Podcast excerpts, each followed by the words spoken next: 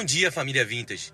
Vamos ler agora o texto de Atos dos Apóstolos, do capítulo 6, verso 8, até o capítulo 7, verso 60. Estevão diante do Sinédrio. Atos 6, do verso 8 ao verso 15. Estevão, cheio de graça e de poder, fazia prodígios e grandes sinais entre o povo. Então, alguns dos que eram das sinagogas chamadas dos libertos, dos sireneus, dos alexandrinos e dos da Cilícia e da província da Ásia, se levantaram e discutiram com Estevão. Mas eles não podiam resistir à sabedoria e ao espírito pelo qual ele falava. Então subornaram alguns homens para que dissessem: Ouvimos este homem proferir blasfêmias contra Moisés e contra Deus. Atiçaram o povo, os anciãos e os escribas, e investindo contra Estevão, o agarraram e levaram ao sinédrio apresentaram testemunhas falsas que disseram: Este homem não para de falar contra o lugar santo e contra a lei. Nós o ouvimos dizer que esse Jesus, o Nazareno, destruirá este lugar e mudará os costumes que Moisés nos deu. Todos que estavam sentados no sinédrio, fitando os olhos em Estevão, viram o seu rosto como se fosse rosto de anjo. A defesa de Estevão. Atos 7, do verso 1 ao verso 53. Então o sumo sacerdote perguntou a Estevão: Isso de fato é assim? Estevão respondeu: Irmãos e pais, escutem! O Deus da glória apareceu a Abraão, nosso pai, quando este estava na Mesopotâmia, antes de morar em Arã, e lhe disse: Saia da sua terra e do meio da sua parentela e vá para a terra que eu lhe mostrarei. Então Abraão saiu da terra dos caldeus e foi morar em Arã. E dali, com a morte de seu pai, Deus o trouxe para essa terra em que vocês agora estão morando. Nela não lhe deu herança, nem sequer o espaço de um pé, mas prometeu dar-lhe a posse dela, e depois dele a sua descendência, embora Abraão ainda não tivesse filhos. E Deus falou que a descendência dele seria peregrina em terra estrangeira, onde seriam escravizados e maltratados durante quatrocentos anos. Deus disse ainda: Castigarei a nação da qual forem escravos, e depois disso sairão daí e me servirão neste lugar. Então lhe deu a aliança da circuncisão. Assim Abraão gerou Isaque e o circuncidou no oitavo dia. Isaque gerou Jacó, e Jacó gerou os doze patriarcas.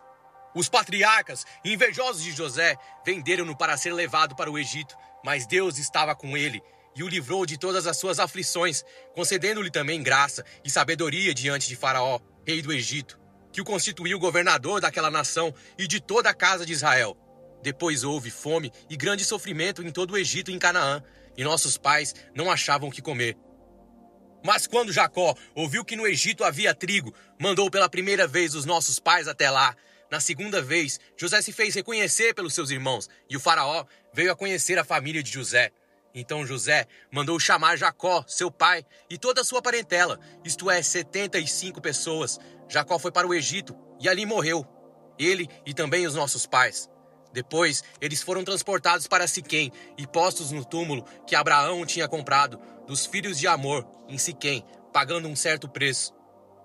E quando já estava próximo o tempo em que Deus cumpriria a promessa feita a Abraão, o povo cresceu e se multiplicou no Egito, até que se levantou ali outro rei que não conhecia José este outro rei tratou com astúcia nossa gente e torturou os nossos pais a ponto de forçá-los a abandonar seus meninos recém-nascidos para que não sobrevivessem. Por esse tempo nasceu Moisés, que era formoso aos olhos de Deus. Durante três meses ele foi mantido na casa de seu pai. Quando tiveram de abandoná-lo, a filha de Faraó o recolheu e o criou como seu próprio filho. E Moisés foi educado em toda a ciência dos egípcios e era poderoso em palavras e obras. Quando completou 40 anos, Moisés teve a ideia de visitar os seus irmãos, os filhos de Israel. Vendo um homem ser maltratado, saiu em defesa dele e vingou o oprimido, matando o egípcio. Ora, Moisés pensava que seus irmãos entenderiam que Deus queria salvá-los por meio dele. Eles, porém, não entenderam. No dia seguinte, Moisés aproximou-se de uns que brigavam e procurou conduzi-los à paz, dizendo: Homens, vocês são irmãos, por que estão maltratando um ao outro? Mas o que agredia o seu próximo repeliu Moisés, dizendo: Quem colocou você como chefe e juiz sobre nós? Será que quer me matar assim como ontem matou o egípcio? Ao ouvir isto, Moisés fugiu e se tornou peregrino na terra de Midian, onde lhe nasceram dois filhos. Passados quarenta anos, apareceu-lhe no deserto do Monte Sinai um anjo, por entre as chamas de uma sarça que estava queimando. Moisés ficou maravilhado diante daquela visão e, aproximando-se para contemplá-la, ouviu-se a voz do Senhor que dizia: Eu sou o Deus dos seus pais, o Deus de Abraão, de Isaque e de Jacó. Moisés, tremendo de medo, não ousava contemplar a sarça. Então o Senhor disse: Tire as sandálias dos pés, porque o lugar que você está é terra santa. Certamente vi o sofrimento do meu povo no Egito, ouvi o seu gemido e desci para libertá-lo. Venha agora, vou mandar você para o Egito. A este Moisés, a quem tinham rejeitado, dizendo: Quem colocou você como chefe e juiz, Deus o enviou como chefe e libertador, com a assistência do anjo que lhe apareceu na sarça. Foi Moisés quem os tirou de lá, fazendo prodígios e sinais na terra do Egito, no Mar Vermelho e no deserto durante quarenta anos. Foi ainda Moisés quem disse aos filhos de Israel: Deus fará com que do meio dos irmãos de vocês se levante um profeta semelhante a mim. É este Moisés quem esteve na congregação no deserto, com o anjo que lhe falava no Monte Sinai e com os nossos pais. Foi ele quem recebeu palavras vivas para nos transmitir.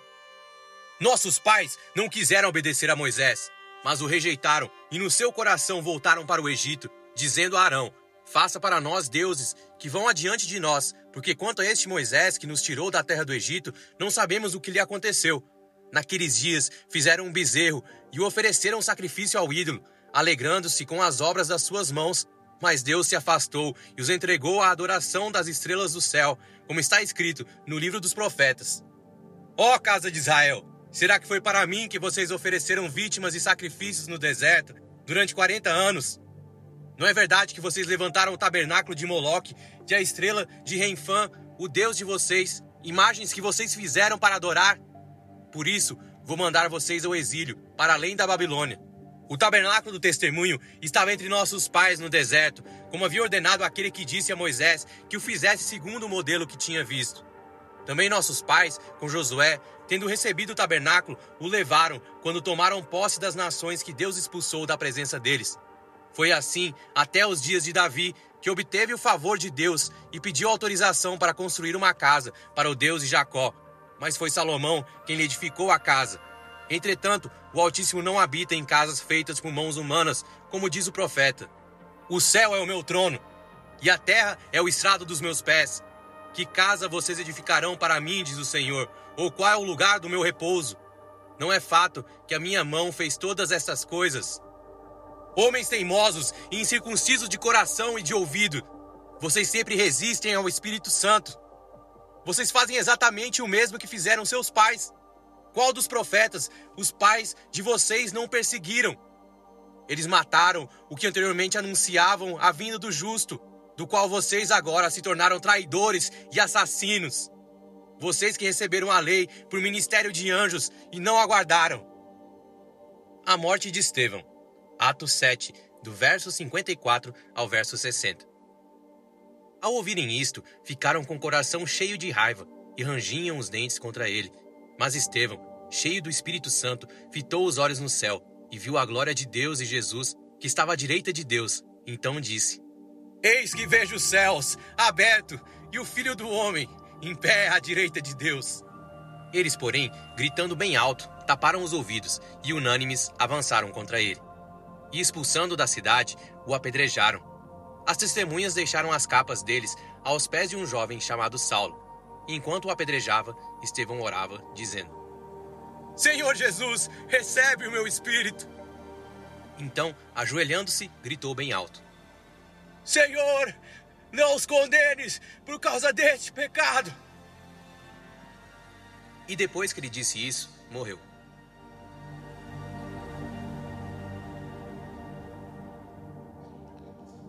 Muito bom dia, Vintage. Meu nome é Jackson, um dos pastores aqui dessa igreja. E nós estamos em uma série de sermões em Atos dos Apóstolos. E hoje é o sermão de número 5. O título do sermão é Os Lobos Demoníacos Lutando contra o Avanço da Igreja.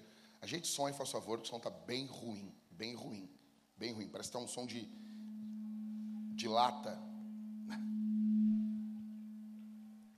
Se não der, pede ajuda aí para alguém te ajudar para resolver isso, tá bom? Para gente poder pregar a palavra de Deus em paz. Ok? Então, pessoal, eu vou. Uh, quero que vocês imaginem agora. Imaginem vocês. Uh, quem aqui já viu o filme A Perseguição com Liam, Liam Neeson? Liam Neeson. Quem aqui já viu? O, o Dário viu tudo, né, cara? Perdão aí. Cara, um dos filmes. É fenomenal aquele, aquele filme, né?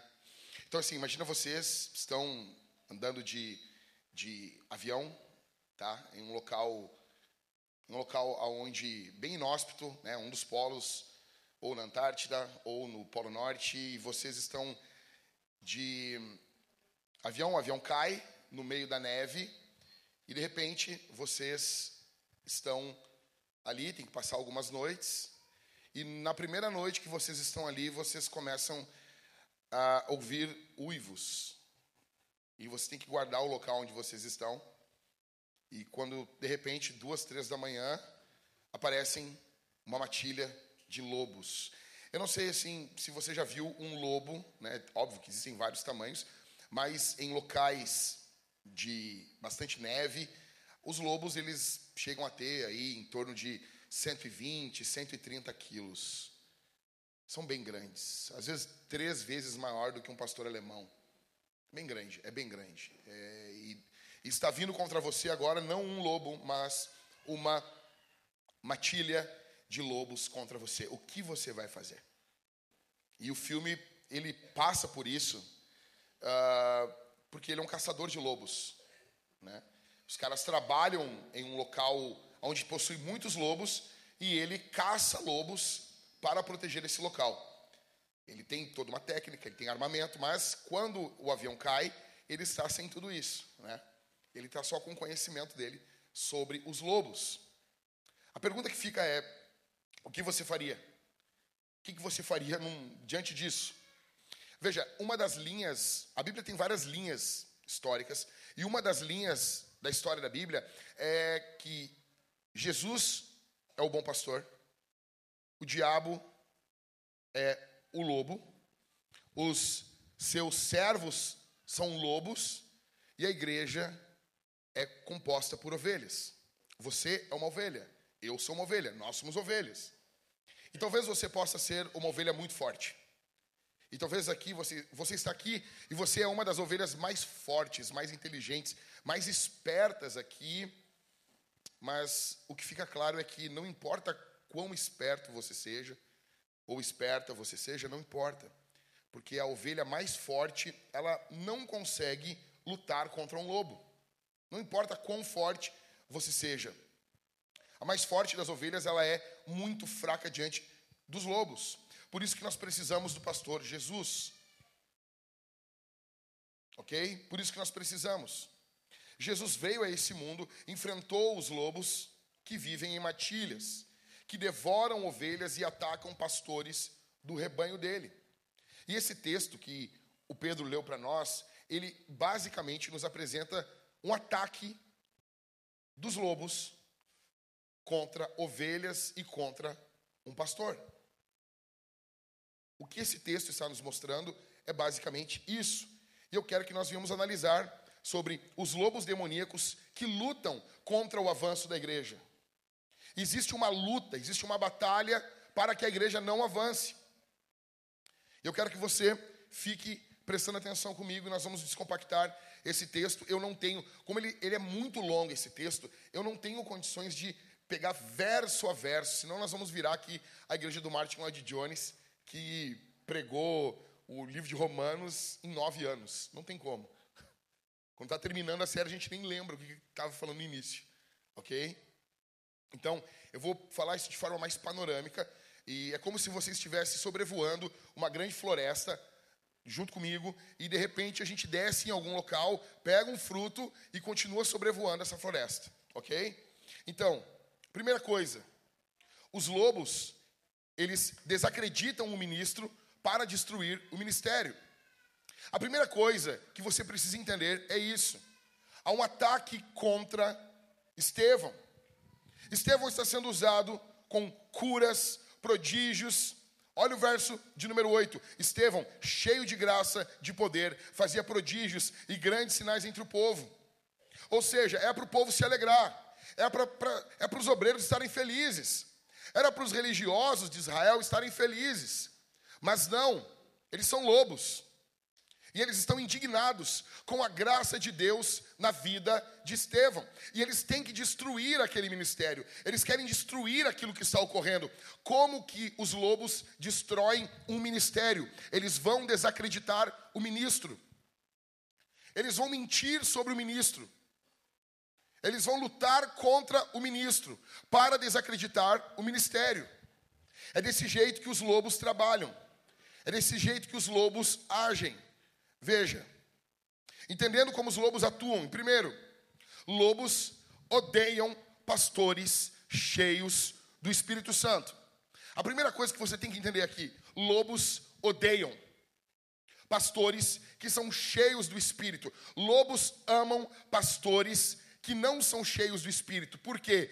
Eles estão em um ambiente que lhes agrada, lhes conforta. Eles estão em um ambiente onde eles não são confrontados. E eles podem até de vez em quando falar mal do pastor. Eu conheço muitas pessoas que congregam, às vezes, em péssimas igrejas. Mas é conveniente. É conveniente o pastor ser um fraco, ser um adúltero, um canalha. Porque eu posso ser também. E de vez em quando eu posso até falar mal dele. Mas lobos odeiam pastores cheios de Deus. Então, quando, quando os pastores são cheios do espírito, os lobos vão ter que procurar alguma coisa para desacreditar esse cara. Então é o temperamento, então é a roupa, então é a tatuagem, então é porque uma vez eu vi esse cara falando um palavrão em 1915. Eles vão procurar brechas, porque eles querem desacreditar um ministério que os confronta. Lobos, escute isso aqui. Lobos odeiam, odeiam ministros e pastores cheios do Espírito. Se você quer ser um pastor, cheio do Espírito Santo, se prepara. Porque você vai ser alvo do ódio de muita gente. E muita gente aqui dentro. Muita gente dentro da igreja. As pessoas vão odiar você. Atenção, gente. Galera caminhando aí, eu pedi que o pessoal sente. Por favor. Ok? Em segundo, Lobos andam em bando e atacam em bando. Verso de número 9. Então alguns dos que eram da sinagoga, chamado dos libertos, um bando, dos sirineus, outro bando, dos alexandrinos, outro bando, e dos da Cilícia, outro bando, e dos da província da Ásia, outro bando. Eles se unem. Se levantaram e discutiam com Estevão. Ah, o homem de Deus não discute, discute. Homem de Deus não discute, discute. Discutiam com Estevão. Lobos andam em bando e atacam em bando, sozinho eles não são nada. Você pode ver isso. Isso é muito louco isso. Tinha um, um amigo meu, meu líder de jovens, ele, ele era obreiro da igreja, sargento da brigada, e ele trabalhava, às vezes, liderando o sistema de segurança do Olímpico. E eu me lembro que. É, fazendo bobagem aqui. E eu me lembro que ele contou que os torcedores mais exaltados, os mais exaltados, eram aqueles que estavam daquele jeito que estavam em bando. Então ele chegava, tava aquele monte de torcedor gritando: "Eu vou te matar, eu vou te matar". E esse meu líder ele apontava só para um assim. E ele chamava os brigadianos e dizia assim: "Eu quero aquele ali, ó". Eu quero... a brigada vinha e arrancava aquele cara do meio da torcida e levava para a sala dele. Michael falava fino. Oh meu, é, é, me desculpa, seu. Mas na torcida ele era um, um leão, um covarde. Eles atacam em bando. Na era digital é a mesma coisa. O cancelamento ele ocorre desse jeito, é um monte de gente vindo para cima de uma pessoa. São lobos. Lobos atacam em bando, lobos andam em bando. Terceiro, lobos odeiam pastores que têm uma sabedoria corajosa. Verso de número 10. Mas eles não podiam resistir à sabedoria e ao espírito pelo qual ele falava. Estevão é sábio, mas ele é corajoso. Estevão é corajoso, mas é sábio. Ele não é apenas um homem bomba, botando os pés pelas mãos. Ele possui sabedoria bruta e ele possui coragem ousada. Ele é muito corajoso. Ele está diante de assassinos. Ele está diante de pessoas que podem fazer o mal para ele. E ele continua argumentando firmemente, de forma lógica, de forma escriturística, e eles não conseguem suportar. Lobos odeiam pastores que são corajosos e que são sábios. Há um ódio. Há um ódio. Eles não suportam a posição e a postura de Estevão. E deixa eu dizer uma coisa para você. Não basta você ser corajoso. Você precisa ser sábio. E não basta você ter sabedoria se você não levanta a bunda da cadeira para fazer alguma coisa no reino de Deus. Nós associamos sabedoria a algo parado, a algo inerte. Biblicamente não é isso. A sabedoria é o conhecimento em contato com a vida prática. Ela tem que tocar o chão da fábrica, ela tem que tocar o dia a dia. Estevão é esse cara. E os lobos odeiam isso. Os lobos não suportam isso. Os lobos têm pavor disso. Se você quer ser um pastor, um plantador de igreja, entenda isso. Os lobos vão odiar você.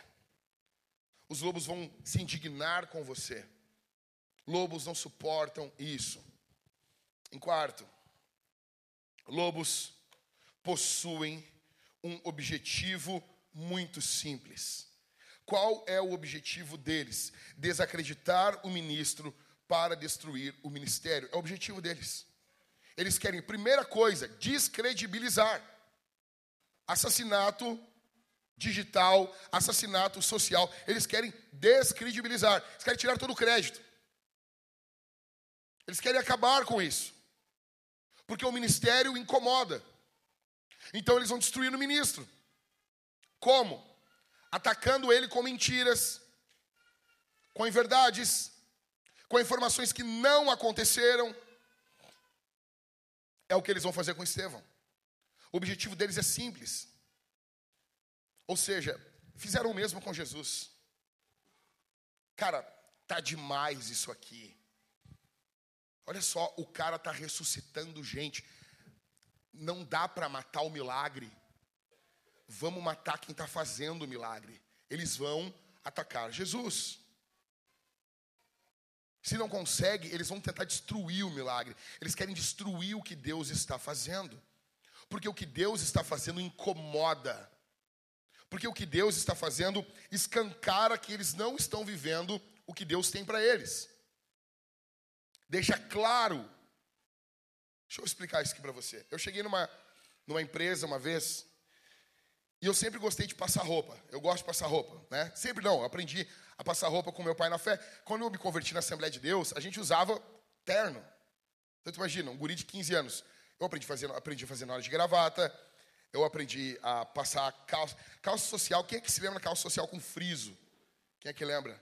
Né? Havia um friso aqui em cima, aqui, ó. E daí tu tinha que puxar o friso, tu tinha que passar aquele friso, né? E pá, tinha que ir até lá embaixo, assim. Então, passava a calça, tinha algumas pregas a calça, tinha que ver qual delas vinha o friso, arrumar camisa, passar o, o, o colarinho dela, passar a parte de, de, trás aqui das costas, passar as mangas, o que, que passa primeiro, enfim. Então eu sempre gostei de passar roupa. Eu gosto. O que, que acontece, cara? Eu cheguei para trabalhar com meu, meu uniforme, era um fardamento, era uma empresa de segurança. Eu cheguei com meu fardamento alinhado, passado. Quando eu cheguei no primeiro dia, com a roupa bem passada, tinha dois colegas meus que parecia que eles tinham tirado a camisa de dentro de uma garrafa. O chefe, os caras trabalhavam lá uns 3, 4 anos, nunca deu problema. Quando meu chefe me olhou assim, e olhou para eles e disse: O que aconteceu com a camisa de vocês? Vocês imaginam como eles me amaram? Ok? É isso. Eu não falei que eles tinham que passar roupa. Eu só cheguei com a roupa passada. Mas a, a minha presença com a roupa passada acusou que eles estavam com a roupa não passada. A mesma coisa acontece com Estevão, a mesma coisa acontece com quem ama Jesus. A sua família irrita as pessoas que não querem ter uma família, viver a vida cristã. Você existir perturba muita gente da sua família. A tua casa perturba muitos familiares, muitos parentes. Tua vida perturba muita gente. Ok? É isso que ocorre com Estevão. Então a gente tem que achar alguma coisa. A gente tem que destruir alguma coisa. É isso que eles vão fazer. Lobos. Em quinto, lobos são mentirosos. Verso 11 ao 14. Então subornaram alguns homens para que dissessem: Ouvimos que esse, ouvimos esse homem proferir blasfêmias contra Moisés e contra Deus. Atiçaram o povo, os anciãos, os escribas, e investindo contra Estevão, o agarraram e levaram ao sinédrio. Apresentaram testemunhas falsas que disseram: Esses homens, esse homem não para de falar contra o lugar santo e contra a lei. Nós os ouvimos dizer que este Jesus, o Nazareno, destruirá esse lugar e mudará os costumes, os costumes que Moisés nos deu. Mentira. Mentira. Não é verdade. Lobos caminham do lado da mentira. Eu falei para vocês. Gente, o pessoal não senta a bunda, né? Gente, atenção aqui. Aonde a mentira existem o quê? Demônios. E aonde há demônios existem mentiras. Escuta o que eu estou falando aqui. Isso aqui é muito sério. Isso aqui não é brincadeira. Lobos vão atacar você. E não importa o que você faça, eles vão mentir. Eles vão mentir. E o mais complicado para mim, que sou pastor, é o seguinte: muitos falsos pastores, quando são acusados de forma correta, eles dizem que estão sendo, estão sofrendo perseguições, estão mentindo sobre eles. Então você vai ouvir muitos pastores falando: oh, estou sendo perseguido, estou sendo perseguido, quando não estão. Quando estão sendo atacados justamente. Agora, alguns homens de Deus, eles vão estar sendo perseguidos de verdade. E é o que está ocorrendo com, com Estevão. Estevão não fez isso. Por isso que nós devemos averiguar as coisas. Por isso nós, nós devemos pesar as coisas. Lobos são mentirosos. Lobos mentem. Eles estão aliados ao reino demoníaco. Em sexto, lobos odeiam quem é santo. Verso 15. Todos os que estavam sentados no sinédrio, fitando os olhos em Estevão, viram o seu rosto como se fosse o quê? Olha isso, gente, o rosto de um anjo, de anjo. O que isso aqui está fazendo menção? Está fazendo menção ao rosto de Moisés no Antigo Testamento. Deus estava com Moisés. A glória de Deus estava sobre Moisés. Deus está dizendo no Novo Testamento que Deus está com esse homem. Os homens estão olhando um anjo, um homem tão puro, tão santo, tão perto de Deus, que ele parece um anjo. E ao, ao invés deles se renderem, eles odeiam mais ainda. Entenda isso. Entenda aqui. A tua santidade, o teu estilo de vida, ele é perturbador para quem odeia você. Não tente se explicar. Não tente se explicar porque você busca o Senhor, porque você se santifica. Não tente aliar, se aliar a lobos. Não se explique para lobos. Lobos são lobos. Eles odeiam você. Quando estão reunidos, eles falam mal de você. Eles zombam, fazem chacota de você. Eles riem de você. Eles estão odiando Estevão. Eles estão olhando para um homem que o rosto dele é como de um anjo. Eles deveriam se sentar, pedir para ele falar, ouvir, deveriam querer andar com ele, aprender com ele, mas não. Eles estão irritados, eles estão indignados. Então, em primeiro, grave isso no teu coração. lobos, eles vão desacreditar o ministro para destruir o ministério. Em segundo, a segunda coisa que o texto nos mostra é que agora Estevão vai pregar. E é um sermão longo. É um sermão extremamente longo. É um sermão que ele vai passear por todo o Antigo Testamento. E ele vai mostrar algumas coisas do Antigo Testamento. E eu quero que você analise comigo o sermão que enfurece os lobos. Que sermão é esse? Eles vêm e eles perguntam, verso 1: Então o sumo sacerdote perguntou a Estevão: Isso de fato é assim? Eles vão perguntar para Estevão, eles vão indagar, eles querem achar um erro nele. E o que Estevão vai fazer agora? Estevão vai pregar seu primeiro sermão, depois de ordenado, e o seu último sermão. Ele vai pregar o seu primeiro e o seu último sermão. Eu pergunto para você, como é que você imagina o dia do seu primeiro sermão? Você imagina isso? Como que você imagina? Que roupa você vai usar? Seu primeiro dia como missionário, seu primeiro dia como diácono, seu primeiro dia como plantador de igreja, seu primeiro dia liderando o ministério. É o primeiro dia de Estevão. É o primeiro sermão dele. E ele vai pregar onde? No funeral dele. Ele vai pregar no funeral dele. Eu já falei isso mais uma vez. Quero pregar no funeral da minha esposa. Quero cuidar dela até o último dia de vida dela. Quero honrar ela no seu funeral. Se tiver que deixar um, um sermão gravado pregando no meu funeral, vou fazer isso também. Encorajando as pessoas. Louvando Jesus. O que Estevão vai fazer agora, ele vai pregar no funeral dele. É isso. Outra coisa que eu quero chamar a atenção aqui, ele é um garoto. Ele é novo. Ele é um moço. Olha o nível. Atenção aqui, gente. Atenção aqui. Olhem o nível.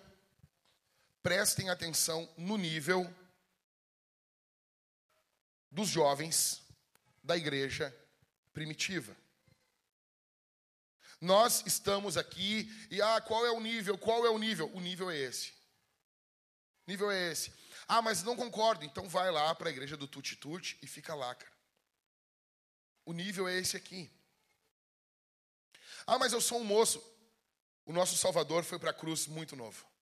Ele levou todos os nossos pecados com 33 anos de idade. Você tem que ser maduro, cara. Analisa comigo o tipo de sermão que Estevão pregou. Em primeiro, um sermão pregado por alguém encharcado de Bíblia. A primeira coisa que você nota no sermão de Estevão, ele é um sermão pregado por alguém que tem Bíblia. Estevão era alguém que conhecia a Escritura. Estevão era alguém que conhecia a palavra. Estevão é alguém que conhece o Evangelho. Estevão é alguém que está pronto para pregar. Ou seja, o pastor chega, cara, eu não posso pregar hoje. Tu pode pregar? Eu pergunto, tu está pronto? Você está pronto para pregar? Ah, mas eu sou o pregador. O pregador, chamado por Deus, ele está sempre pronto. Sempre pronto. Ah, pastor, sério, pastor. Ah, pastor, fala a verdade para mim aí. Ah, mas é que está sempre pronto. Sim, sim. Desde os meus 17, 18 anos, eu estou sempre pronto. Eu tenho sempre um sermão. Sempre, sempre. Eu não vou em nenhum culto, em nenhum congresso, em nenhuma conferência, sem um sermão para pregar. Mas tu não é o pregador, ok? Em 99% das vezes eu não preguei. Mas teve aquele 1% em que falhou todo mundo, não tinha ninguém, e eles foram lá no Davizinho, e chegaram, Davi, me tiraram de trás das ovelhas. Olha, nós precisamos que tu pregue. Tu pode pregar. Eu botei a mão com calma no peito do pastor. Fica tranquilo. Fica tranquilo. Vai ter pão para todo mundo. Isso já, ah, já calma quem está nervoso, tu entende? Sabe o que é isso? vai ter pregação, pra, tem palavra para. Ah, mas ah, quem tu pensa que tu é? Eu sou muita coisa. Por quê? Eu estou pregando a Bíblia.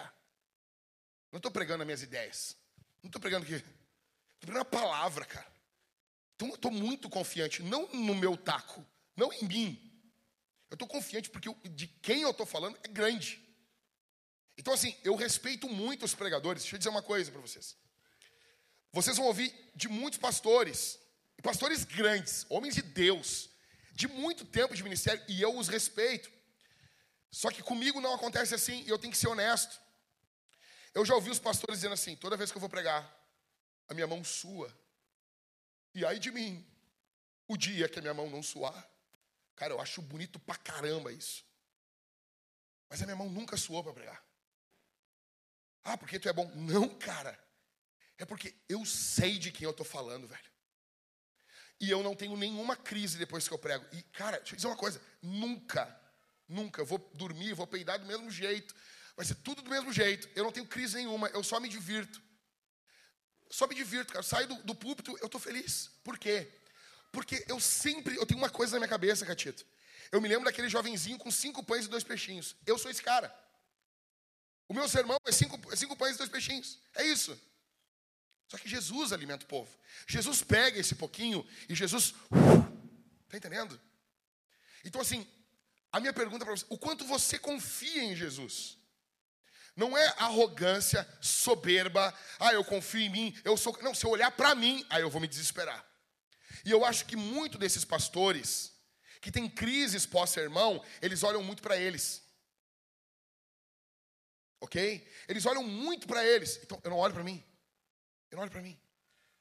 Estevão, ah, mas Estevão, ele é alguém encharcado de Bíblia. Óbvio. Mas ele é encharcado de Bíblia, não dele. Porque ele é pequeno. Então ele, ele precisa do livro. Como que está o teu contato com a Escritura? Eu, eu tenho um medo, eu carrego um medo comigo. Eu tenho pavor de estar numa conversa, alguém falar algum texto bíblico e eu não lembrar. Tipo assim, cara, esse é um dos meus maiores pesadelos. Assim. A gente está conversando e alguém fala um negócio e eu. Hã? Como assim? Mas de onde isso aí? Não sei. Cara, eu tenho pavor disso. Óbvio que já aconteceu isso. A Bíblia é um livro grande, você se esquece. Mas assim, eu, eu, eu, preciso, eu preciso ter a Bíblia panorâmica na minha cabeça. Eu preciso ter escritura, ter escritura, ter escritura. Então é todo dia Bíblia, Bíblia, Bíblia, Bíblia, Bíblia, Bíblia. Eu preciso de Bíblia, eu preciso, eu preciso, eu preciso, eu preciso de Bíblia, eu preciso de Bíblia, eu preciso de Bíblia. Por quê? Ah, pastor, mas não é tanto assim. Então tá, então fala isso para o cara que vai operar o teu coração? Tu quer que ele seja encharcado da medicina, de estudos referente ao coração, a parte alta, baixa, a artéria tal, tu quer que ele seja encharcado disso ou não? Ah, eu quero, pastor. Fala isso para o piloto de avião. Tu quer um piloto de avião que conheça o avião de cima a baixo, que saiba o que fazer em momentos de pane, é um momento de crise. O que está acontecendo com o avião? Ah, isso aqui é stall, isso aqui é não sei o que, isso aqui é bababá. Você quer um, um, piloto que saiba o que fazer quando estoura um alarme na cabine? Ou não? Não. Fala para o piloto de avião, tu tem que viver. Vamos viver. Tu não quer. Ó, deixa eu te dizer um negócio. Quando tu está dentro do avião, a, a 10 mil pés de altura, em voo de cruzeiro, tu, quer, tu não quer um piloto que queira viver. Tu quer um piloto que saiba pilotar, que tenha dado a vida no negócio. Eu estou falando de avião. E agora, o que, que fica para nós com a palavra de Deus que envolve a tua eternidade, cara? Entenda, lobos não suportam pastores que são encharcados de Bíblia. Em segundo lugar, eles não, não suportam um sermão bíblico. Porque eu posso ser encharcado de Bíblia, eu posso conhecer a Bíblia, mas não preparar um sermão bíblico.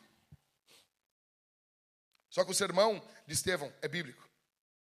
O sermão de Estevão é fundamentado na Escritura. Cada frase que Estevão fala ecoa a Bíblia, ecoa a palavra. Lobos não suportam isso. Em terceiro, lobos não suportam um sermão que aponte o pecado. Pode falar da Bíblia, pode contar as histórias, mas não aponte o pecado. Por favor, Estevão. Por favor, Estevão, não fala do pecado. Deixa eu aqui com essa. Fala só do amor, Estevão. Estevão, fala só do amor. Fala só do amor. Fala só, só do carinho. Não, porque eu estou aqui pregando um evangelho de amor. Um evangelho. Não, e aconteceu isso essa semana. O pastor Anderson estava lá. Vocês viram isso aí? Saiu no Correio Brasiliense. O, como é que é o nome do, do secretário da. O, o sobrenome também. Não ajuda, né? Cara parece o Dino mesmo, né? Família Dinossauros. O Flávio Dino. Sacanagem. O Brasil é demais, cara. Ele entregou o pastor Anderson para quê? Para a Polícia Federal investigar o pastor Anderson por causa de uma oração do pastor Anderson. Eu estou orando assim. Olha a nossa diferença para os muçulmanos. Os muçulmanos, eles quebram a mandíbula dos caras. Não, eles explodem uma bomba na mandíbula das pessoas. O que, que a gente faz? A gente ora. Não, mas eu, eu sou contra essa oração. Primeiro que ninguém te perguntou. Não, mas a Bíblia, a Bíblia diz que eu tenho que orar, abençoar os meus inimigos. E, cara, e foi uma loucura essa semana. Aí eu comentei isso no Twitter. Aí as pessoas rebatiam com outro texto bíblico. Elas botavam outro texto. Eu disse assim, querido, a Bíblia não está se contradizendo. Não, mas é, Jesus mandou para fazer isso aqui. Mas a gente faz isso aqui e mais salmos. Não, não, mas é, me mandaram o texto de, de Paulo. Mas Paulo manda a gente orar em favor das. Não, a gente faz isso e mais salmos e mais do que Jesus falou. Ok? Então, assim, eu várias vezes, eu já orei pelo Lula, várias vezes. Senhor, abençoa o Lula. Dá sabedoria para esse cara. Dependendo de algum momento, vai ter uma reunião, vai ter alguma coisa, eu disse, Senhor, ou cega ele. Então, e daí outros momentos eu orei, Senhor, destrói ele. Ou seja, a gente orou tudo. Tudo. Mas veja, toda a minha indignação é dirigida a quem? A Deus. E é, se Ele quiser fazer ou não fazer, só que isso, isso, isso me ajuda mentalmente. Você entende isso? Eu tenho alguém recorrer, a quem recorrer, cara. Ah, mas isso é ódio. Não, não, não, não, não, não, não, não. Se eu não falar para alguém, aí eu vou odiar. Não, agora eu estou orando a Deus. Ó Deus, destrói esse cara aí. Mas é com Deus. Eu estou levando diante dele. Aí você vai no, no, Ah, mas isso é só o Antigo Testamento. Ah, ah, ah, ah, Apocalipse não fala lá. Até quando, Senhor, não vai vingar o nosso sangue? Novo Testamento, cara. Parece que o Antigo Testamento não vale nessas horas, né? Quando eu não gosto, não vale. Pô. Então, Aí o Flávio Dino botou ainda no coisa assim. Jesus, é, é, a religião cristã é uma religião de amor. Aí pegou um, um, um versículo de Mateus. O Flávio Dino é ateu. E o Flávio Dino é ministro da justiça. Querendo contrariar um ministro do evangelho sobre o que o evangelho diz. Você tem noção disso? Que loucura ficou isso? Mas por que está errado, pastor? Porque o Estado é laico. Isso é Estado laico. Eles não definem o que a gente ora. E o povo e os líderes políticos nunca vão querer que você confronte eles. Ah, mas eu não acho que a gente tem que ficar confrontando o líder político. Fala para João Batista quando confrontou Herodes. Meu, eu fiz meu papel de casa. Xinga João Batista. Como assim, pastor? João Batista falou: essa mulher não é tua. E Herodes é um líder político. E aí, pode ou não pode? Hã? Hã? Lobos odeiam sermão que aponta o pecado. Em quarto. E aqui, se eu pudesse soltar fogos de artifício, eu ia soltar nesse ponto aqui. Eu quero que você dobre a sua atenção aqui. Isso aqui é uma aula gratuita que eu vou falar aqui. Por favor, presta bastante atenção. Lobos não suportam um sermão que aplica o texto. Atenção eles, olha o que ocorre no texto. O sermão de Estevão é longo ou não é longo? Sim ou não? E eles, eles ficaram bravos com Estevão? Sim, mas só no final. Enquanto Estevão, Mariane, está contando e aconteceu com o povo de Israel, os caras estão assim, ó. Eles estão olhando.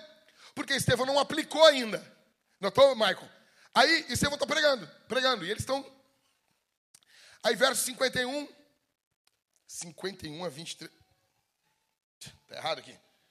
É, eu errei. É de 51 a 53. Aí Estevão está pregando, né? Pregando, pregando. Aí no verso 51, Estevão diz o quê? Homens teimosos, incircuncisos de coração e de ouvidos, vocês sempre resistem ao Espírito Santo. Vocês fazem exatamente o mesmo que fizeram os seus pais. Os seus pais. Qual dos profetas os pais de vocês não perseguiram? Eles mataram os que anteriormente anunciavam a vinda do justo, do qual vocês agora se tornaram traidores e assassinos. Verso 53. Vocês que receberam a lei por ministério de anjos e não aguardaram. Aí, verso 54. Dá uma puladinha para o outro. Ao ouvirem isso, ficaram com o quê? Por que, que eles se irritaram? Por que, que eles se irritaram, gente? Porque Estevão aplicou o texto. Enquanto Estevão está falando de Israel, está de boa, não sou eu. Pode ver, o que irrita as pessoas é a aplicação. Enquanto eu chegar aqui e pregar para você, ai, bababá, e aconteceu isso naquele período, isso é uma aula. Qual é a diferença de um sermão para uma aula? Uma aula você só conta o que ocorreu. Tá bom? Estevão, qual é. Ah, cara, tu tem que entender isso aqui. Qual é o cerne do sermão de Estevão? Qual é o miolo do sermão de Estevão? É um. Olha comigo aqui. Verso 51 é a grande ideia, o miolo.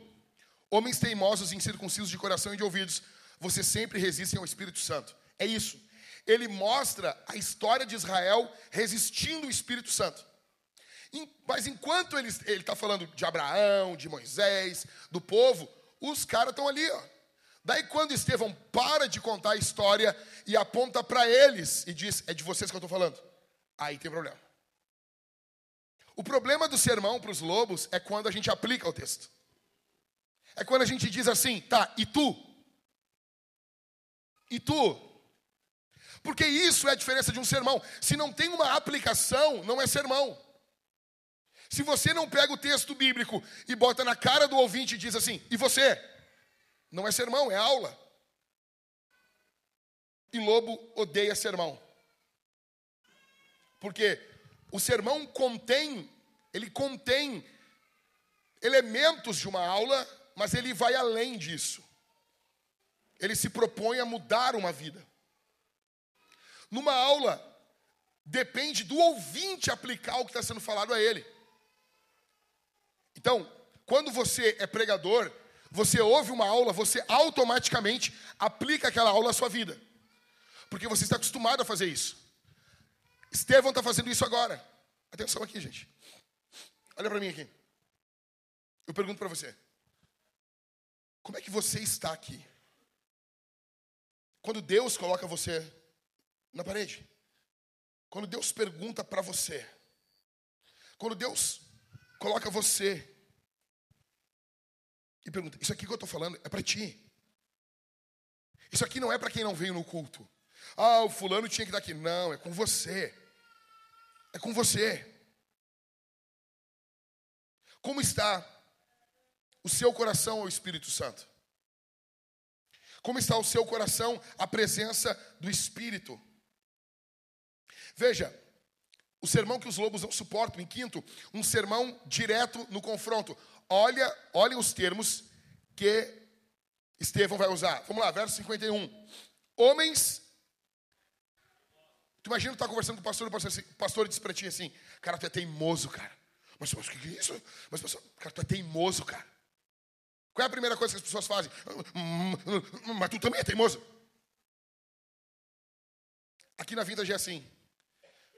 Tu me acha teimoso? Eu acho. Então, em outro momento, tu vai me confrontar. Tu não começou o confronto, agora eu estou te confrontando. Acabou. O casamento deveria ser assim também no casamento. O marido vai falar com a esposa e a esposa, mas tu já fez isso também?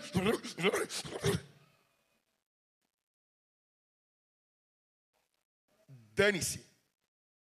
Dane-se. Nós não estamos falando disso agora. Eu estou te ensinando. Ponto final. A esposa chega para o marido: Meu amor, aconteceu tal coisa. Aí o marido: Mas quem é tu para falar? Tu já fez isso também? Cabeça do, do animal. E o que, que tem? E o que, que tem que ela já fez isso? Não, porque daqui a pouco tu te coloca num lugar que ninguém pode te falar nada. Moisés não podia ter dado os dez mandamentos para o povo, porque Moisés tinha matado um hebreu num, num, e, e, um hebreu, matou um egípcio, na verdade, e enterrou na areia lá no Egito. Como é que ele pode falar contra o sexto mandamento? Não matarás. Quem Moisés pensa que é? Como é que Pedro pode falar nas suas cartas para a gente não negar Jesus se ele já negou Jesus? Peraí, cara. Ninguém pode te falar nada, então. Um sermão direto no confronto. Estevão olha para eles assim, teimosos. Ah, teimoso. Ah, teimoso. Ah, teimoso, tu é teimoso. Homens teimosos e incircuncisos de coração e de ouvidos. O coração de vocês não é convertido.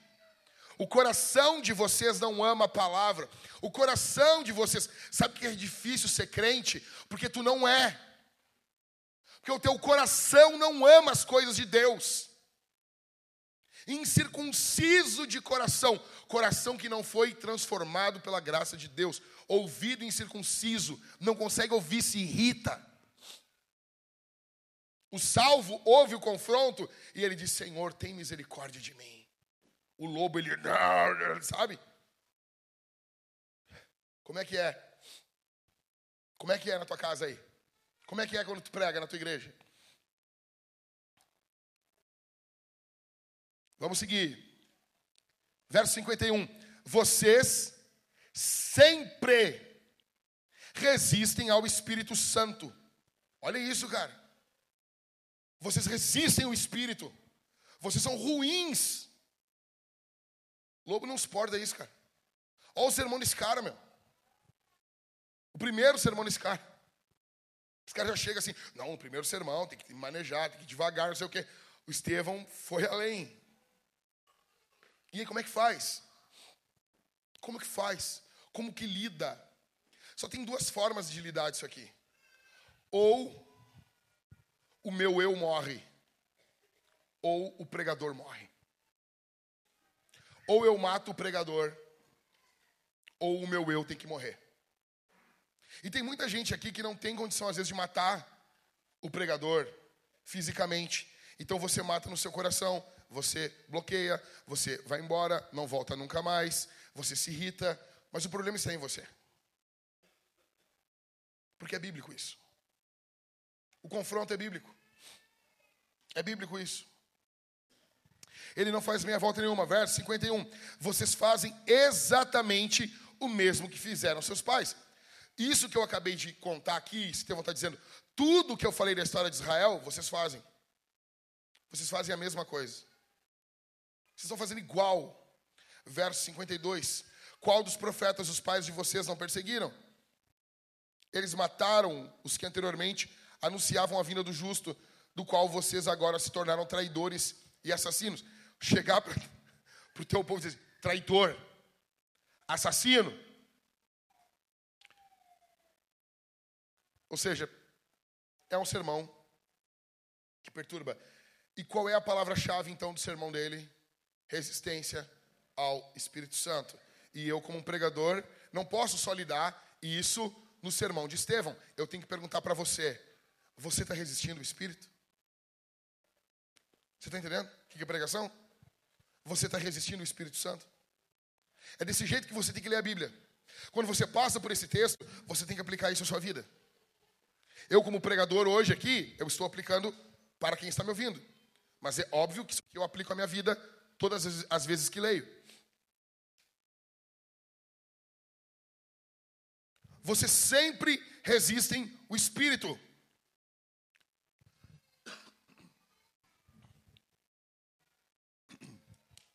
Não adianta. Fala, fala, fala.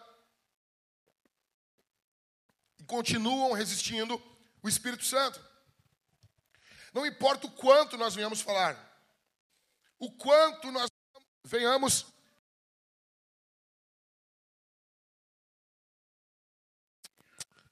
Cara, eu acho que tá zoado aqui. Deixa comigo isso aqui. Se cair a bateria de novo, eu já pego esse, tá? Valeu.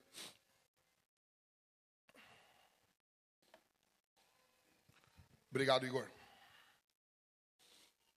Não adianta. Não adianta, cara. O quanto nós viemos falar, o quanto nós viemos repetir, não adianta. As pessoas ficam resistindo ao Espírito Santo. Não querem. Não querem. Então, em primeiro lugar, lobos desacreditam o ministro para destruir o ministério. Em segundo lugar, esse aqui é o sermão que enfurece os lobos. Em último, o ataque dos lobos demoníacos. Verso 54.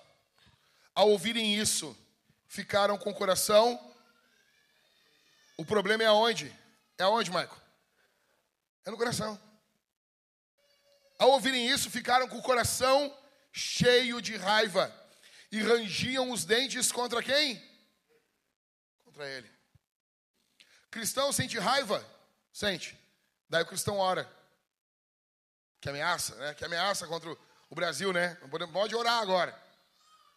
Não posso pedir para cair uma, uma, uma, pedra na cabeça do, do Dino. Mas, mas Jesus falou, então eu oro que Jesus falou também. A gente ora tudo que está na Bíblia, tudo. Tudo, tudo, tudo, tudo. Tudo. Não tem nenhum texto na Bíblia dizendo que o que Davi orou é errado. Tanto que vocês vão ver aqui Estevão intercedendo em favor deles. Simples. Talvez alguém do povo estava lá e orou contra. Normal. Deus vai receber esse monte de oração bagunçada e ele administra. Ele responde, fica tranquilo. Não precisa ter medo. Ou tenha medo, né? Não sei. Eles rangiam os dentes contra ele. Qual é, qual é a imagem aqui? A imagem de um lobo. A imagem de um lobo. Verso 54. Mas Estevão o quê? Verso 54. Mas Estevão o quê? Cheio do quê? Se irrita, né? A gente odeia o cara. E o cara pinga a Deus. Se irrita, né? Dá raiva, né? Que droga, né? Eu odeio esse cara. Eu tenho raiva desse cara. Mas, eu, mas esse cara pinga Deus, cara. Que raiva, né? Mas Estevão, cheio do Espírito Santo, fitou os olhos no céu e viu o quê? Pô, estamos bem, né, meu? Estamos bem. Ele não viu, ele viu a glória de Deus. Uau! e Jesus que estava à direita de Deus. Então disse: Eis que vejo os céus abertos e o filho do homem em pé à direita de Deus. Aí os lobos ficaram loucos. Verso 57. Eles, porém, gritando bem alto, taparam os ouvidos e, unânimes, avançaram contra ele. O ataque dos lobos. E expulsaram, expulsando da cidade o apedrejaram. As testemunhas deixaram as capas deles aos pés de um jovem chamado. Quando você quer tocar pedras com maior liberdade, você tem que tirar o casaco. O que eles estão fazendo? Eles querem ter certeza que, que Estevão vai ser apedrejado e morto. Eles tiram os casacos, eles tiram as capas para ter mais mobilidade de ataque contra Estevão. Lobos. Lobos. Enquanto apedrejavam, Estevão orava. Olha isso. Dois ministérios juntos. A pregação precisa caminhar junto com a oração. Ok? Ele orava dizendo: Senhor Jesus. Opa, Jesus recebe a oração, tá? Ele é Deus. Ok? Ok? Tá? Sei que tem gente que vem aí de testemunhas de Jeová, essas seitas. quero dizer para você que Jesus é Deus. Jesus é Deus. Oh, a gente está orando para ele, né? Ok? Ele é Deus. Uh, eu, eu, abri um parênteses aqui. Eu tenho na minha casa um, uma Bíblia, que não é Bíblia, do, da tradução Novo Mundo, Testemunhas de Jeová, que em Hebreus manda adorar Jesus. Porque até uns 30 anos atrás, se você é testemunho de Jeová novo, você não sabe. Mas os testemunhos de Jeová adoravam Jesus. Daí foi proibido, agora não pode mais. Tá? Mas eu tenho a tradução bíblica que mandava adorar Jesus. E agora eles mudaram para prestar homenagens. Tá? Então a gente fica com a tradução antiga aqui. Enquanto apedrejavam, Estevão orava dizendo: Senhor Jesus, recebe o meu espírito. Verso 60. Então, ajoelhando-se, gritou bem alto, igual Jesus: Senhor, não os condenes por causa desse pecado. E depois que ele disse isso, morreu. Quem é que estava ali no meio da multidão que foi alvo dessa oração? Quem? Então aqui, nós oramos uh, orações imprecatórias? Sim, mas cuidado se você só ora orações imprecatórias. Se você só ora orações imprecatórias, o seu coração está com problemas. Ok? Se você só ora por perdão, também há problemas. Nós oramos tudo que tem na Bíblia. Tudo que tem na Bíblia. Tudo que tem na Bíblia. Peça discernimento e sabedoria para orar em cada momento. Ok? Vamos descompactar isso aqui. Fechando. Em primeiro lugar, lobos mostram quem são quando são confrontados. Pastor, como eu sei se eu sou um lobo ou não? Espero o confronto. Esses caras, esses religiosos aqui, não, ninguém sabia se eles eram lobos ou não. Precisou do confronto. Precisou do confronto. Nós tivemos um caso aqui muito, muito interessante, muito interessante. Uma irmã, e eu falo irmã pela fé. A mulher chegou na igreja e se batizou no Natal. Em duas semanas ela saiu da igreja. Obrigado. Porque ela estava num grupo fazendo fofoca. Daí alguém me contou. E como que a gente lida com fofoca aqui na Vintage? De forma aberta. Eu entrei naquele grupo. Oi, tudo bom? Eu li tuas mensagens, fulana. E como a fofoca era no grupo, naquele grupo ali, eu confrontei ela ali. Tu está sendo uma fofoqueira, emprestando tua boca para Satanás, blá, blá, blá, não faça mais isso. A postura dela devia ser qual? Me perdoa, não farei mais isso, é verdade, ora por mim. Simples assim. E seria um grupo muito pequeno de pessoas que ia saber disso. Isso não ia ser aberto para a igreja. Fez do grupo, resolve dentro daquele grupo. Foi com duas pessoas, resolve só com duas pessoas. Simples. Daí o marido dela veio falar comigo. E eu disse, por que tá falando? Não, porque ele falou que. Não, mas ela, ela tem um CPF. Ela, ela é uma ovelha. Ela está fazendo errado. Tem que ser confrontada. Em amor. Cara, olha só. Em outros locais, os pastores guardariam isso no coração, iam conversar entre eles, e eles iam ficar conversando entre eles isso durante meses e anos, e numa discussão com a tua mulher, o pastor ia jogar isso na cara dela. Eu descobri, no dia que eu descobri, eu demorei dois minutos para entrar no grupo. Eu já resolvi ali na hora. Para não guardar nada no coração. Para não jogar nada na cara da pessoa. Tu deveria agradecer pela nossa postura. Mas não. Não, mas porque agora a igreja ficou um local desconfortável. Bem-vindo ao cristianismo, ele é desconfortável. Não sempre, mas em alguns momentos é. Você vai viver na nossa igreja durante 10, 15 anos e não vai ser confrontado nunca, talvez. Depende, cara. Depende. Só que quem é você, você vai descobrir quando você é confrontado. Lobos, eles mostram quem são na hora do confronto. É o que está ocorrendo aqui. Verso, 5 verso 54. Ao ouvirem isso, ficaram com o coração cheio de raiva. Quando Estevão aplica o texto para eles, perdeu os amigos.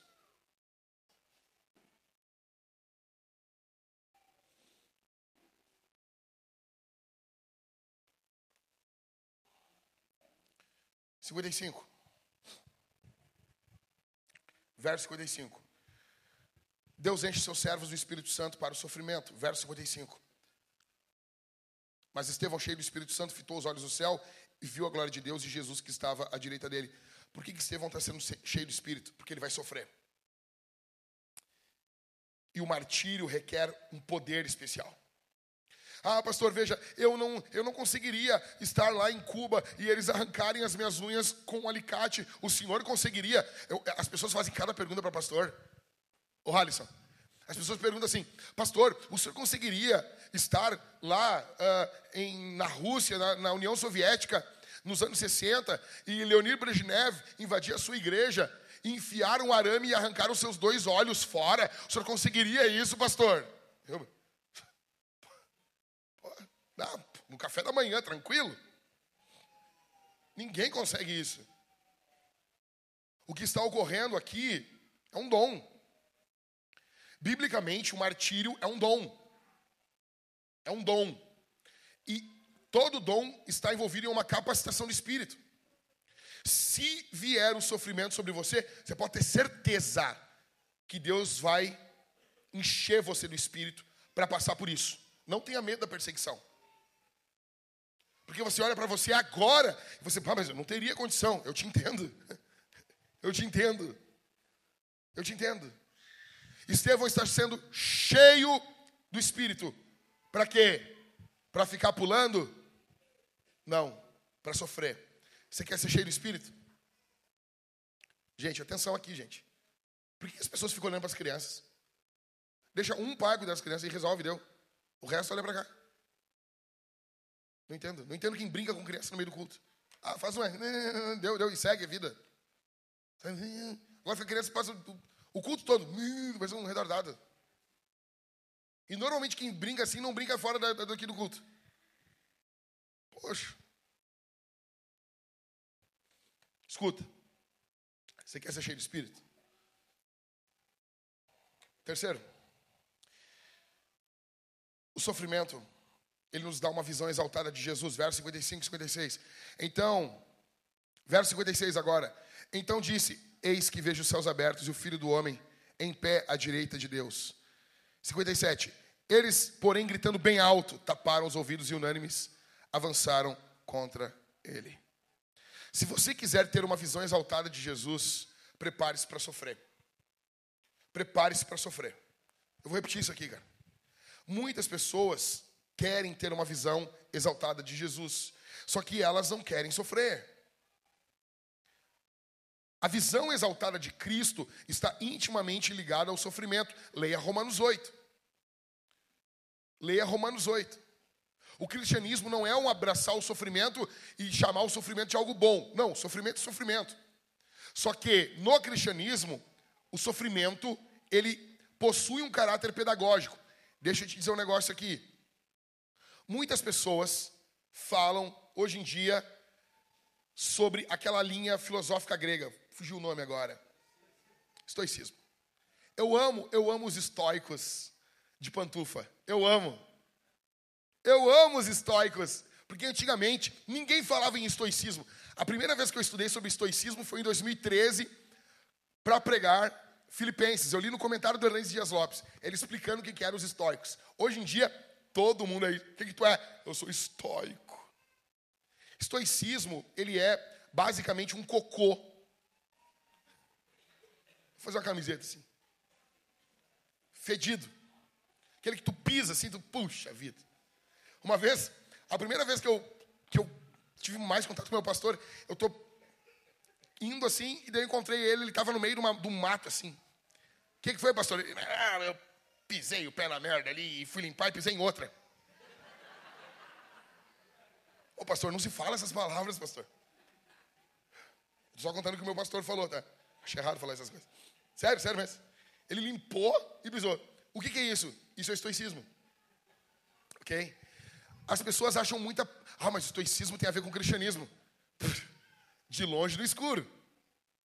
Veja, o estoicismo ele compreende você ignorar a dor, ignorar o sofrimento. Tem aquela narração lá daquele escravo estoico, que o seu senhor começou a quebrar o braço dele, e o escravo dizia assim: Você vai quebrar meu braço. E o cara forçando: Você vai quebrar meu braço. Você vai quebrar meu braço. E quebrou o braço dele. Aí ele: Você quebrou o meu braço. Mas eu não estou aqui. Esse sofrimento para mim não é nada. Para o cristão, não. Para o cristão, o sofrimento, ele tem um caráter, ele, ele, não é nada, ele é muito importante. O, o cristão não procura o sofrimento, mas quando ele vem, esse sofrimento, ele possui a ideia de torná-lo parecido com Cristo. Romanos 8. O cerne de Romanos 8 é esse. Esse sofrimento te identifica com Jesus. Ok? Então, é bem diferente. Estoicismo e cristianismo não tem nada a ver um com o outro. Para com essa maconha. Para com isso. Olha, estou, eu sou, e daí eu fico vendo os estoicos de hoje em dia. Não pode ficar sem Wi-Fi. Nem para estoico tu presta, cara. É os estoicos de pantufa. Você está entendendo isso? Então, assim, cara, o cristianismo, cara, é dois quarteirões depois do estoicismo. Estoicismo, tu tem que ignorar a dor, tu tem que ignorar, tem que ignorar o sofrimento, fingir que ele não está ali. O cristianismo olha para o sofrimento e diz assim: bem-vindo. Está doendo, é difícil, é terrível, a gente chora, sofre, a gente não nega isso, só que a gente, do lado de lá da eternidade, a gente olha esse sofrimento e a gente sabe que isso foi poderoso para trabalhar na minha vida. E Deus olhou para isso e Ele, como um Pai bondoso, colocou na minha vida isso para trabalhar o caráter de Cristo na minha vida. Na minha vida. Em quarto, os lobos agora estão soltos e eles começam a atacar Estevão. Verso 57. Eles, porém, gritando bem alto, taparam os ouvidos e unânimes avançaram contra ele. Expulsando-o da cidade, o apedrejaram. As testemunhas deixaram as capas deles aos pés de um jovem chamado Saulo. Olha isso. Os lobos estão mostrando as caras quem são. E é sempre assim, cara. É sempre assim. Escuta o que eu estou dizendo. Se nós queremos ser uma igreja cheia do Espírito Santo, nós enfrentaremos lobos. Nós enfrentaremos, se nós queremos avançar, nós vamos enfrentar todo tipo de perseguição, incluindo perseguição física. Cara, é, é uma loucura o que a gente vive hoje no Brasil. Uma, não sei onde é que mora a mulher, mandou uma mensagem no WhatsApp da igreja. Vocês, eu mandei no grupo ali da igreja, né? Vocês viram?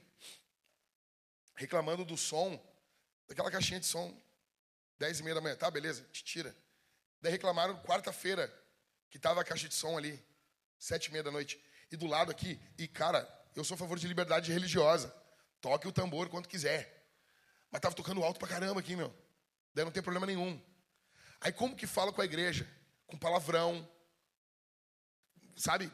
tratando a gente como bicho. O que, é isso, cara? Cara, eu sou. Eu sou tão cidadão como tu, eu pago, pago imposto também. Fala comigo como gente. Eu contribuo para a cidade do mesmo jeito. Até mais do que muita gente. Nós, igreja, aqui, estamos contribuindo, recuperando gente, ajudando pessoas. Quantas pessoas estão recuperadas aqui dentro? Aí tratam a gente como. Cara, grava isso.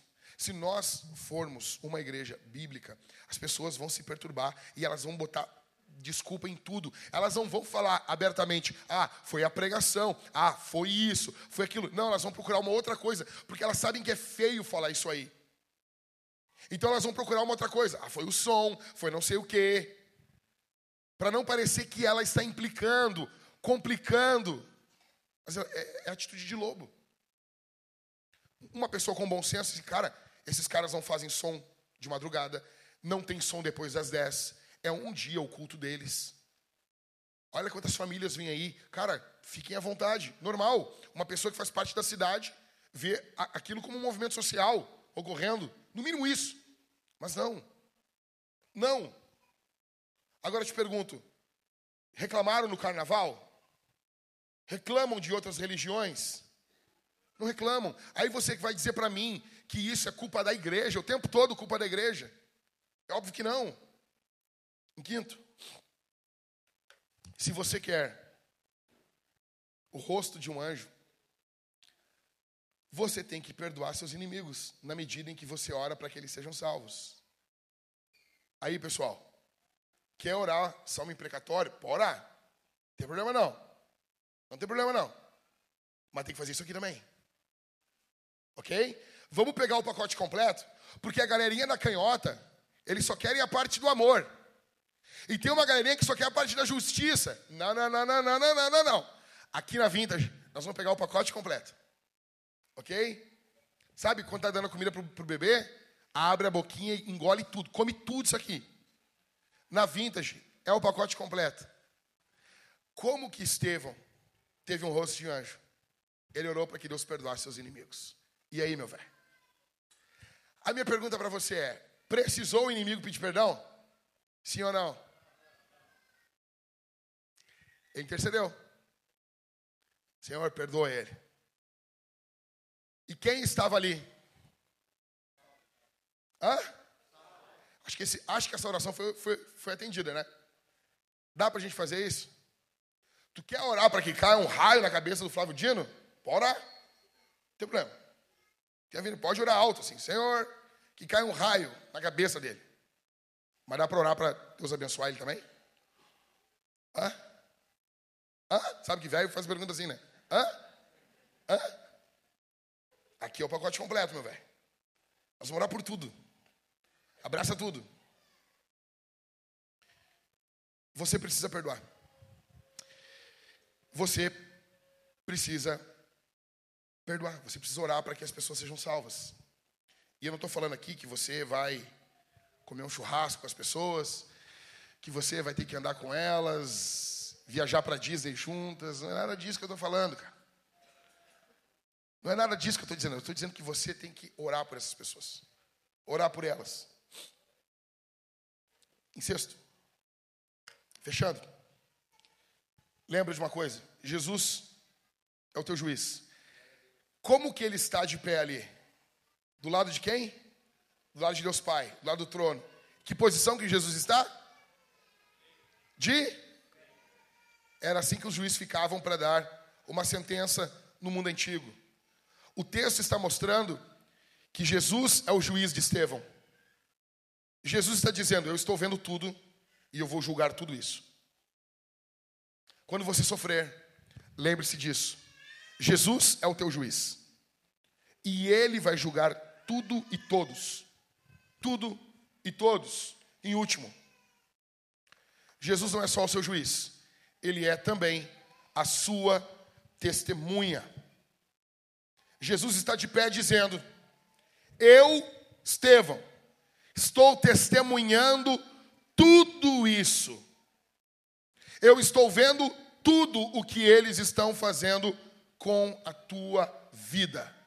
Eu quero dizer para você aqui que Deus está olhando o teu sofrimento, que as suas lágrimas não são em vão, que o teu sofrimento e a tua indignação com a maldade não é em vão, que o teu sofrimento, talvez com doença, com tribulações, com angústias, com os dias que nós estamos vivendo, escassez financeira, você está preocupado, preocupada, eu quero dizer para você: Jesus é a tua testemunha. Jesus está olhando para você. Jesus está atento à tua vida. Jesus ama você. Jesus tem propósito no meio de toda essa bagunça que você está vivendo. Jesus tem propósitos santos, propósitos maravilhosos para você. Encerrando, a igreja está sofrendo. Nós vamos sofrer. Para de pensar nessa ideia, não, se, se nós vamos triunfar, triunfar. Não, nós vamos triunfar no sofrimento. Mas nós vamos sofrer. Olha os dias que nós estamos vivendo, cara. Olha como essa agenda está avançando. Eles vão atacar alguns. Eles vão prender alguns. A Bíblia já nos falava isso. Eles estão de olho nos nossos filhos e nós iremos sofrer. Cara, nós temos um livro inteiro na Bíblia chamado Lamentações. Lamente. Neemias lamentou. Os salmos possuem lamento. Chore, ore, isso faz bem. Faz bem você chorar, lamentar. Jesus lamentou de forma honesta, humilde, submissa. Eu quero que você vá para casa hoje aqui, depois do culto, feliz. Feliz porque ainda nenhum dos pastores foi preso. Fique feliz. Ore pelo pastor Anderson. Ore pelos homens de Deus. E eu encerro perguntando para você o seguinte: qual a visão que você tem de vitória? Qual a visão que você tem de vitória? Qual a visão da vitória para você? O que é vitória? Vitória é ver Jesus. Ok? Quem venceu aqui em Atos capítulo 7? Entre Estevão e entre os lobos, quem venceu? Por quê? Porque ele viu Jesus. Na visão do mundo, ele está sendo destruído. Ele está sendo apedrejado. Só que ele viu Jesus. O teu foco não é uma vitória terrena e temporal, temporal. Ainda que nós nos preocupemos com isso, e é bom se preocupar com isso. Mas o foco último nosso, qual é? Ver Jesus. É ver o rosto de Jesus. É ver Cristo. Ainda que venha todo o STF para cima da gente. Flávio Dino. Ainda que venha todos os dinossauros, né? Da família dinossauros. Ainda que venha todo mundo contra a gente. Nosso alvo qual é? Cristo. Cristo. Cristo. Cristo. Cristo. E Cristo está acima. Estevão olha para cima, ele está acima. Ele não está naquele nível ali deles. Ele está, está exaltado. Ele está acima dos governantes, acima dos lobos. Olha para mim aqui, gente. Cara, hoje foi terrível pregar para vocês. Todo mundo caminhando o tempo todo, cara. Que loucura isso, cara. Que loucura. As pessoas não param, cara. Espero que semana que vem seja diferente. A gente possa pregar aqui, tá bom? Lembra disso. Lembre-se disso. Lembre-se disso. Jesus faz toda a diferença. Feche seus olhos, deixa eu orar por vocês.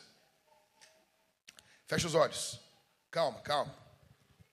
Pai, eu peço pelo teu povo que o que foi falado aqui fique gravado em nossos corações. Repreenda toda obra de Satanás, toda obra do diabo contra a nossa igreja. Em nome de Jesus. Em nome de Jesus. Estenda a tua mão sobre nós, sobre nós. Nos guarda, nos protege. Em teu nome. Nos dá ousadia contra os lobos. Nos dá sabedoria contra os lobos. No nome de Jesus. Amém. Nós vamos responder esse sermão de três formas. Olha aqui para mim. Primeiro, nós vamos cantar bem alto. Bem alto. Você canta uma vez por semana para Jesus. Reunido com seus irmãos. Nós vamos cantar alto, cara. Segundo, nós vamos comer e beber do Senhor. Tá bom? Faça isso se arrependendo dos seus pecados. Você pecou pra caramba essa semana. E você é pecador full. Como dizia Martinho Lutero, pecador é o meu nome. Ok? Pecado não é uma coisa só que a gente faz. Pecado é quem nós somos. Nós precisamos ser limpos no sangue de Jesus. Nós precisamos ser limpos no sangue do Cordeiro. Peça perdão pelos seus pecados se acerte com as pessoas, participe da ceia de forma humilde, pedindo as graças de Deus, e Deus vai abençoar você. Em terceiro lugar, nós iremos ofertar e dizimar abundantemente para que o reino de Deus avance. Antes que eu me esqueça, nós temos, não vai ter no anúncio isso, eu já estou avisando vocês. Nós teremos cantina hoje, creme de batata, mais algumas coisas ali. Negócio bom pra caramba, tá bom? Então é isso. Vamos responder ao Senhor. Feche os seus olhos. Pai, aqui está o teu povo. Nós vamos ofertar, nós vamos dizimar, nós ofertaremos, vamos dizimar para que o teu reino avance, para que a pregação do evangelho prospere, no santo nome de Jesus. Eu peço que a tua graça desça sobre as nossas vidas aqui. Que o teu poder venha sobre nós, nos impactando. Não apenas o dia de hoje, mas que isso venha a fluir para durante a semana. Nos dê sabedoria de como agirmos diante dos lobos, de como nós vamos agir, de como nós vamos nos portar, de como nós devemos responder. Nos dá sabedoria, Senhor, com coragem, com vida, em nome de Jesus. Que possamos estar prontos para não retroceder ainda que nossa vida dependa disso. Ainda que a nossa vida venha depender disso, em nome de Jesus. Pelo poder, pela autoridade do nome de Jesus nós oramos. Nós te agradecemos. No nome santo de Jesus. No nome que é sobre todo nome. O nome